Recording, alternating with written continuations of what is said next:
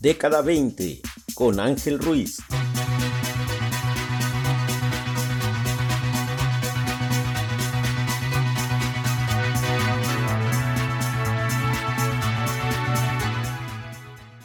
Buenas noches. Hoy he titulado el episodio número 2 como la guerra del fin del mundo. Y es que se ha dicho bastante que la Tercera Guerra Mundial significaría la extinción de la humanidad o un retroceso a la edad de piedra. Cuando se habla de otra gran guerra, se recuerda lo dicho por Albert Einstein. No sé con qué armas se combatirá la Tercera Guerra Mundial, pero la cuarta sé que se peleará con palos y piedras. Entonces Einstein preveía un aniquilamiento de la civilización. Pero ¿realmente es posible una tercera guerra mundial de esas dimensiones? Y, además que se pudiera dar en el corto plazo? No me queda duda de que viene una guerra en la presente década. Los signos están a la vista, los ejercicios militares de las potencias son evidentes, las declaraciones de los mandatarios llevan ese tono de alerta o advertencia. La guerra comercial está en su máximo nivel. Solo hay que conocer la historia y leer los tiempos para darse cuenta de la guerra que viene. Y sí, eh, pronto en esta década. El discurso de Joe Biden el pasado 24 de noviembre es el mismo que siempre ha empleado Estados Unidos desde que se constituyó como un poder hegemónico del capitalismo y mundial cuando cayó el bloque soviético, el bloque comunista, eh, a fines de los 80 y principios de los 90. Entonces, eh, ese día, el pasado 24 de noviembre, Biden dijo, Estados Unidos está listo para liderar el mundo. Quiere decir que está listo para recuperar lo perdido en los últimos años frente a otras potencias económicas como son China y la Unión Europea. Eh, pero esa recuperación económica no se va a afianzar solo en el ámbito de la negociación o de la competencia o de las alianzas comerciales. Y aquí es donde entra el recurso de la guerra. La, la retórica que se mantiene sobre países como Irán o Corea del Norte es similar a la empleada en los años previos a la invasión de Irak en el 2003. Eh, cuando el pretexto para hacer la guerra fue la lucha contra el terrorismo y la supuesta peligrosidad que representaba Irak para el mundo y obviamente para Estados Unidos. Como se supo después, Irak no tenía bombas nucleares, eh, los misiles que tenía fueron destruidos en tierra o en el aire y su armamento era convencional. Pasa lo mismo ahora.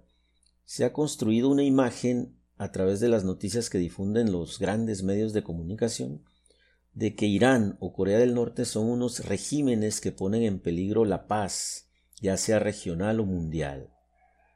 A Irán le han matado este año a dos grandes figuras. Recordemos que en enero de este 2020 fue asesinado por las fuerzas estadounidenses el comandante Soleimani y recientemente eh, en los días pasados fue abatido el director del programa nuclear, eh. En cambio, de Corea del Norte se dice que es capaz de alcanzar a Estados Unidos con misiles nucleares. Esto es exagerado porque la capacidad militar de Corea del Norte es una caricatura frente al poderío militar estadounidense. Por ejemplo, Estados Unidos ha hecho más de mil ensayos nucleares después de la primera, después de la Segunda Guerra Mundial, mientras que Corea del Norte ha hecho o había hecho hasta donde está registrado seis ensayos nucleares. Entonces vean la diferencia, ¿no? Más de mil de Estados Unidos contra seis de Norcorea y aparte las potencias que le siguen a Estados Unidos como Rusia, Reino Unido, China o Francia, pues también tienen sus cientos de ensayos nucleares. Pero bueno, hablamos de un gigante que pelea o pone en la mira a países que supuestamente tienen armas poderosas o están desarrollando armas poderosas. Pero veremos una guerra entre dos potencias, por ejemplo, entre Estados Unidos y China?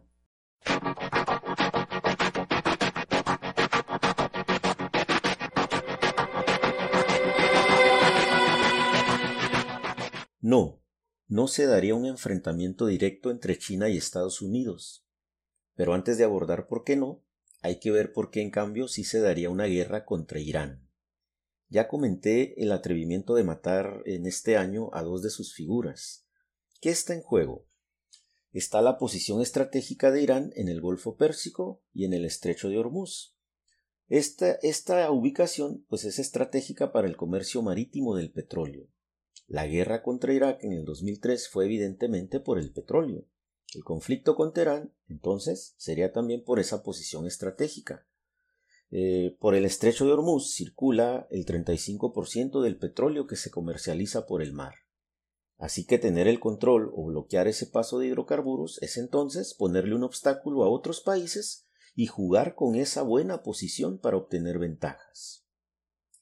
El restablecimiento de relaciones diplomáticas entre los Emiratos Árabes Unidos e Israel en septiembre pasado supone un punto a favor de Washington, ya que los Emiratos Árabes comparten el estrecho de Hormuz y tienen también por enemigo a Teherán. No en vano, Donald Trump presumió ese acuerdo, mientras Joe Biden también lo celebraba, y, como dice la frase de Alfred Mahan, quien domina el mar, domina el mundo.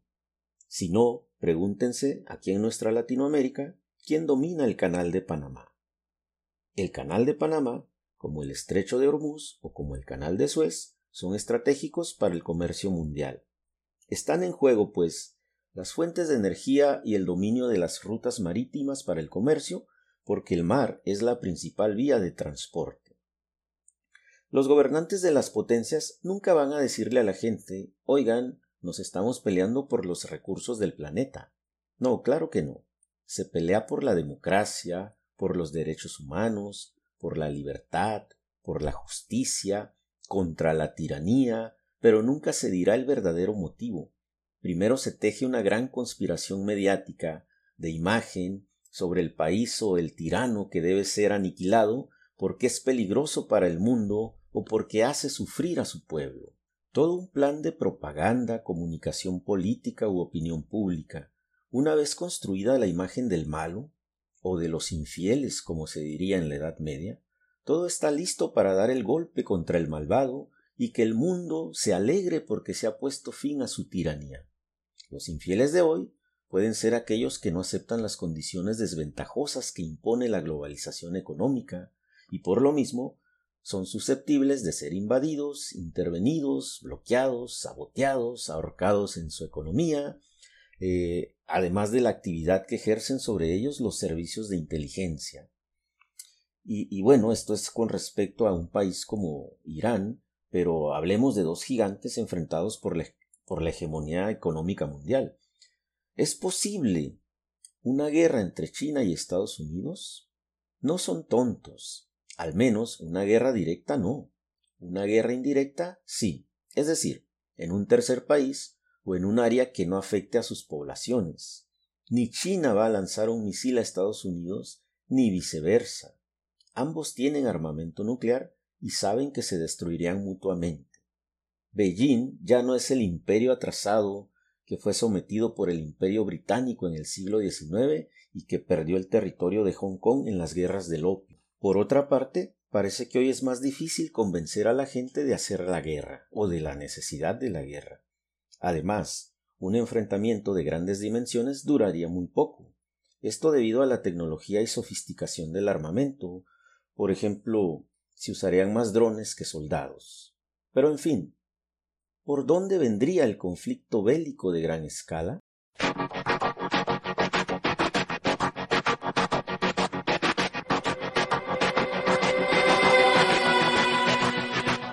Primeramente, Estados Unidos sigue siendo por mucho el mayor poder militar, tanto en el presupuesto como en el armamento destructor y nuclear que posee.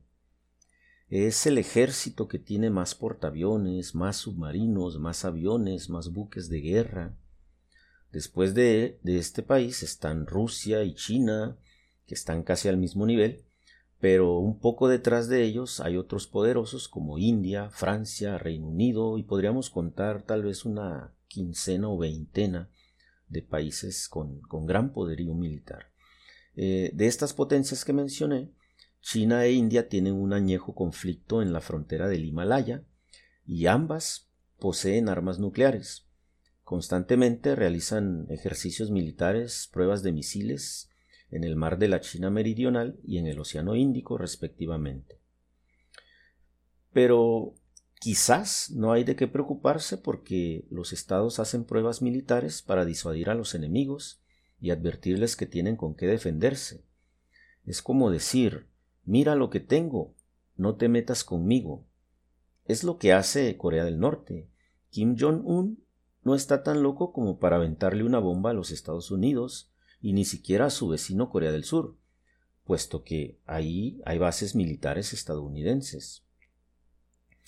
Sin embargo, la carrera armamentista no se frena, ni se frenará, precisamente porque se trata de disuadir al enemigo, y porque el ejército es muy importante cuando se trata de mantener la posición que se ocupa en la geopolítica mundial. Asimismo, es importante para influir en las negociaciones diplomáticas y en el avance de conquistas económicas sin la necesidad de entrar en un conflicto armado. Se habla de que China podría anexarse Taiwán próximamente, pero lo están vigilando. No obstante, Beijing ha instalado bases aéreas y navales en el mar de China Meridional bases equipadas para la guerra y que lo ubican en una posición estratégica en caso de darse un conflicto en la zona. No solo es Taiwán. Por Taiwán, Washington acudiría en su auxilio. Pero también hay un conflicto porque seis países del Océano Pacífico reclaman la propiedad de islas, arrecifes y zonas del mar de China Meridional la prisa que, lleva el gobierno de, de, de, Xi Jinping con sus instalaciones militares en Asia-Pacífico ha prendido las alarmas de un conflicto venidero de grandes dimensiones, porque involucraría a otras potencias que temen a la expansión china. Pero también la prisa del gobierno estadounidense de no perder su supremacía económica frente a China hará que busque nuevos dominios geopolíticos. Así podría desestabilizar nuevamente Oriente Medio, ir sobre Corea del Norte o incluso sobre Venezuela. La carrera, pues, de los dos gigantes de la economía mundial y poderosos militarmente se va tensando más y más y generará conflictos en las latitudes mencionadas o en otras. Y eso viene pronto. No es la tercera guerra mundial, no es el fin del mundo, pero soplan vientos de guerra. Buenas noches, hasta el próximo episodio.